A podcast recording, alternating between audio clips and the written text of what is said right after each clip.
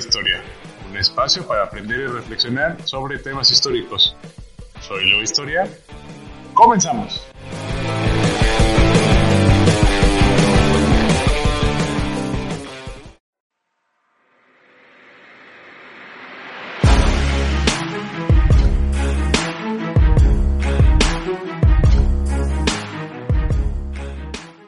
Continuamos con nuestra serie de La Conquista. Este es el último episodio sobre este tema, así que si tienes alguna duda, comentario o sugerencia, comunícate con nosotros a través de las redes sociales de Repensar la Historia en Facebook e Instagram, utilizando el hashtag Repensando Responde. Así que sin más, continuemos con este último episodio de La Conquista.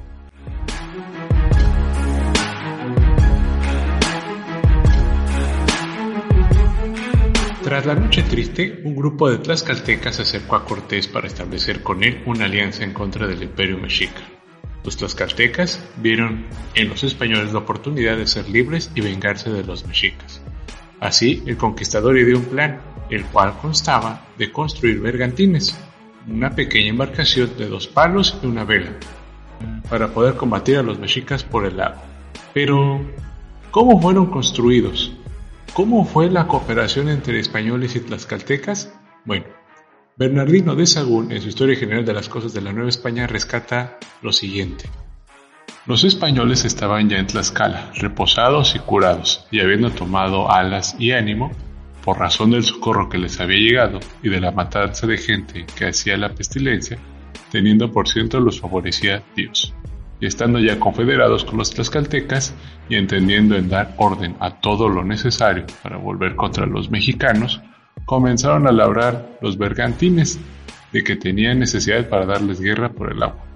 Cortaron toda la madera que era menester, que la había muy buena en aquellos montes. Y los maestros, que para esto había entre ellos, dieron traza de cómo se labrasen todas las piezas que eran necesarias para hacer un buen bergantín y de ahí tomaron los indios la traza de la madera que se había de labrar para 10 o 12 bergantines. Y comenzaron todos a entender hasta acabar de tener labrados todas las piezas que eran menester para todos los bergantines y no los armaron sino tomaron toda la madera a cuestas y así los españoles como los indios hechos en ejército cosa muy de ver en cantidad y en los aparejos que llevaban comenzaron la marcha hasta la ciudad de Texcoco y pusieron la madera que llevaban a la legua del agua y comenzaron a clavar las piezas las unas con las otras, lo cual hecho las brearon con brea según se suele hacer con los navíos. Y otros hacían menesteres necesarios, metieron en los bergantines la artillería y las armas que suelen usar en las guerras navales.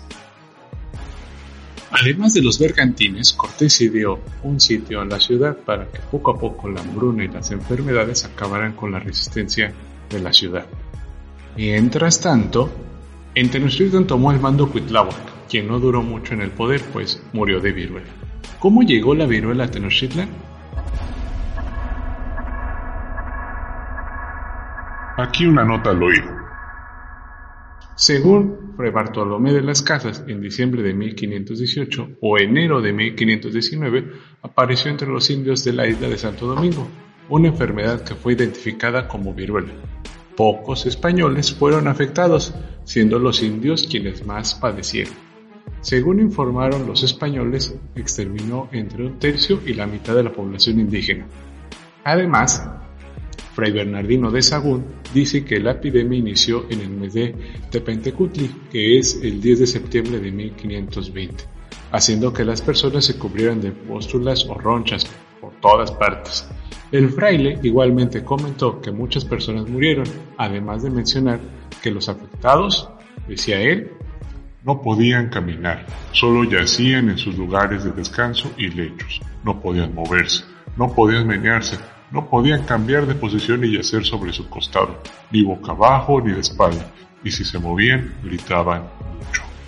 La enfermedad tuvo una propagación rápida desde el 30 de septiembre al 19 de octubre para terminar la fiesta con de Paquetzal. Es el decimoquinto mes entre el 9 y el 28 de noviembre de 1520. Después de los 60 días que duró la epidemia en Tenochtitlan, los españoles tuvieron tiempo para reforzar el ejército y regresar.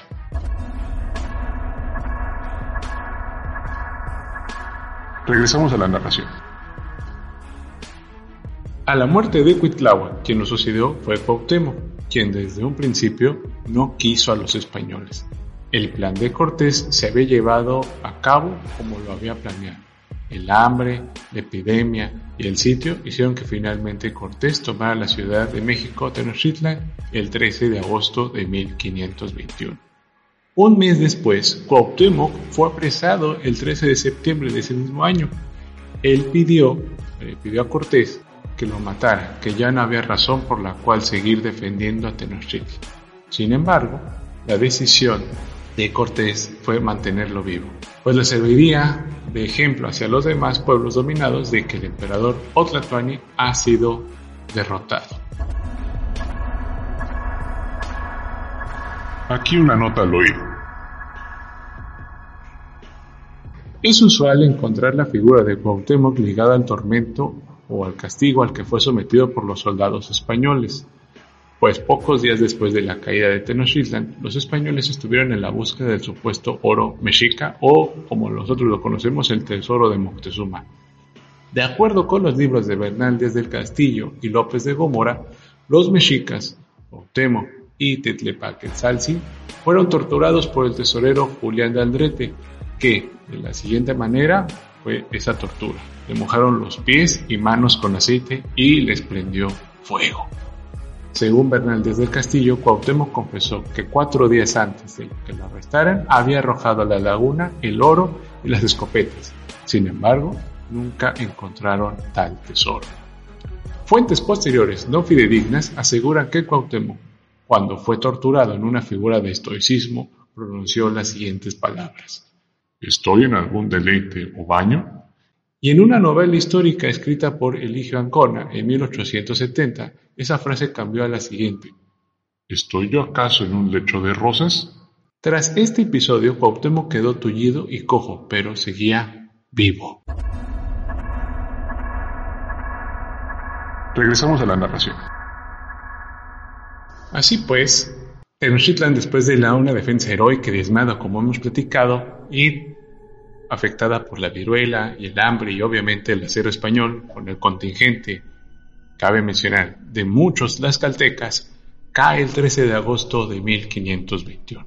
Para 1524, Hernán Cortés partió a una expedición punitiva para someter a uno de sus soldados, Cristóbal de Olid, que había desobedecido su autoridad.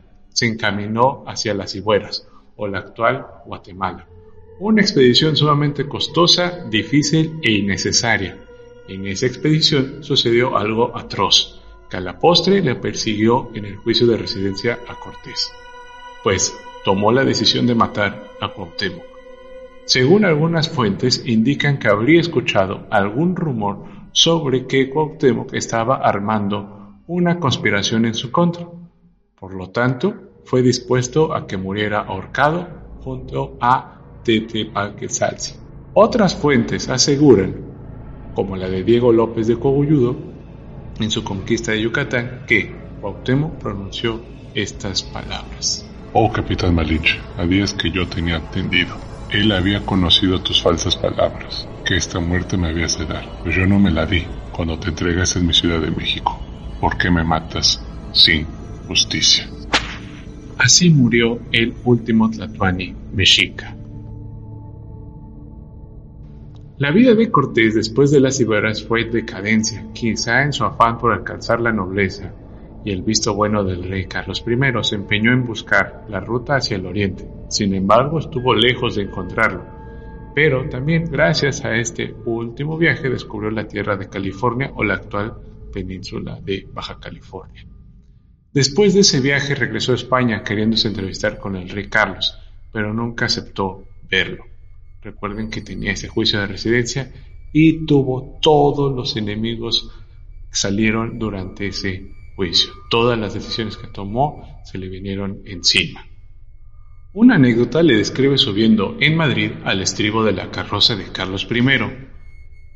¿Quién es este atrevido? Pregunta el soberano a sus criados.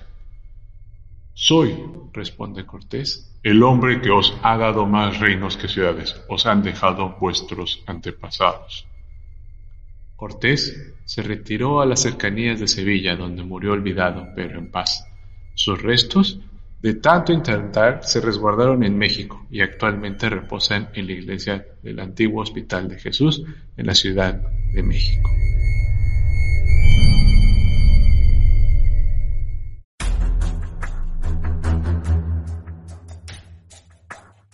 Mitos o creencias de la conquista.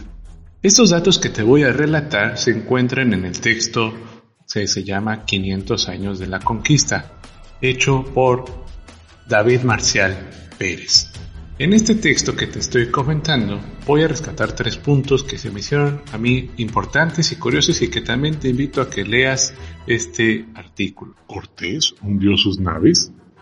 Respecto a esto, como recordarán, cuando llega Cortés a Veracruz, muchos de sus capitanes estaban todavía como indecisos o eh, para ir a conquistar o adentrarse tierra adentro. Por lo que nació este mito de que Cortés quemó sus naves para que ya nadie se regresara y pudieran ir todos con la idea de ir en la conquista, en la aventura.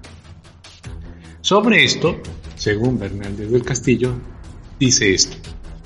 Platicando con Cortés le aconsejamos a los que éramos sus amigos que no dejasen navío alguno en el puerto, sino que luego diese a través con todos. Tradicionalmente esto se ha interpretado de que quemó las naves. Sin embargo, lo que rescata este artículo menciona Eduardo Matos Moctezuma, pero ni las hundió ni las quemó, las encalló, las embaró para frenar a los inconformes que querían regresar a Cuba. También rescata lo que eh, menciona el arqueólogo Leonardo López Luján. Se han encontrado pocos vestigios sumergidos en la playa de la Villa Rica. Parece más plausible que las encallara, porque además, meses después mandó recuperar las partes metálicas de aquellos navíos para reutilizarlas de múltiples formas más adelante, como sucedió en la construcción de los pequeños bergantines que asediaron el lago de Texcoco. La lengua fue la primera mestiza. En este artículo mencionan, el español llegó a Mesoamérica como lengua de conquista y sojuzgamiento, para después mezclarse y enriquecerse con voces indígenas. De hecho, la lengua castellana ya llegó mezclada y mestizada. Los españoles traían un bagaje de lengua taina y caribe producto de su estancia en Cuba. En el juicio por la muerte de la esposa de Cortés, doña Catalina, ya aparecen una cantidad impresionante de indigenismos. Huracán, canoa, hamaca, ají, dice Concepción Compa, doctora de filología. Este español mestizado se irá enriqueciendo aún más en el antiplano mesoamericano. Cacao, tomate, aguacate. Empezaron con un préstamo y pasaron a estar plenamente integrados. En el siglo XVIII y XIX aparecen indigenismos en la prensa y, y la literatura a la vez que desaparecen sus dueños o quedan reducidos a estereotipos. Y eso añade la filóloga hispano-mexicana. No había tanto oro. La gran triada de objetivos de la expedición española era acumular tierras, salvar almas y conseguir oro. Pero fue una enorme desilusión para los recién llegados porque no encontraron todo el oro que imaginaban, apunta Leonardo López Luján. Y recuerda las palabras del cronista Bernal desde el Castillo. A la hora de repartir nos dieron tan poco que ni siquiera lo aceptamos. A diferencia de la estratosférica riqueza en oro propia del territorio andino, Mesoamérica es pobre en yacimientos de este metal, en estado puro, pepitas y polvo. Los olmecas, los mayas, los zapotecas y los mexicas valoraban mucho más las plumas finas de aves como el quetzal y las piedras metamórficas azules y verdes como el jade.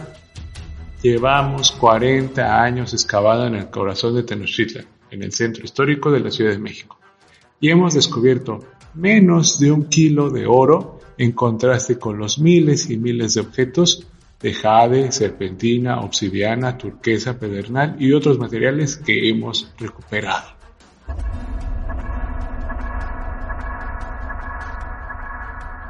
Como reflexión del tema de la conquista, quiero dejarles las siguientes palabras. Ni exigir perdón, ni olvidar. Recordar nuestro pasado, hay que asumir que somos producto de la fundición de dos grandes culturas, la mesoamericana y la euroasiática. Deconstruyamos la historia y recordemos que la historia la crearon personas como tú o como yo, que tienen defectos y también virtudes. Atendiendo esos llamados, podemos salir del bache del complejo de inferioridad que en algunos estratos existe. Mirar con respeto a nuestros indígenas de la actualidad y recordar con cariño a aquellos españoles indígenas que lucharon por lo que somos en este momento.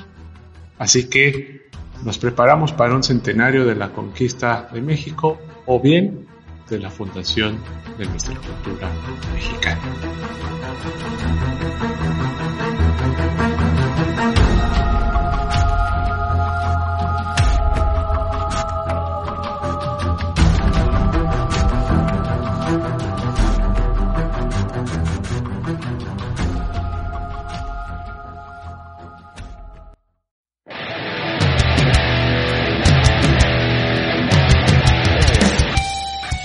Fraseroterapia, un receso para la conciencia.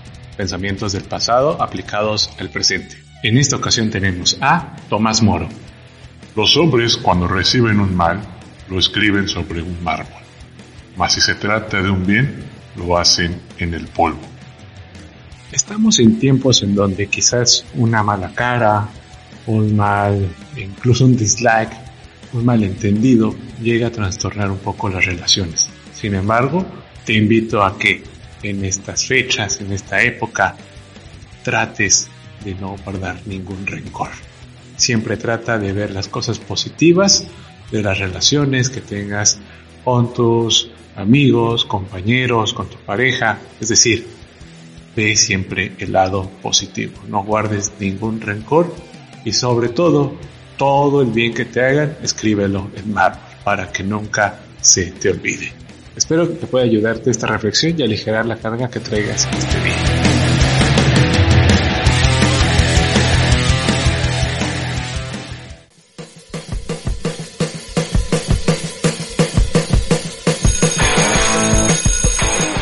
Hasta aquí nuestro episodio. Espero les haya gustado. No olvides compartir y comentarnos qué te ha agradado del programa. Lo puedes hacer en Facebook o Instagram de Repensar la Historia. Y recuerda, siempre se puede aprender algo del pasado. Soy Leo Historia. Hasta la próxima.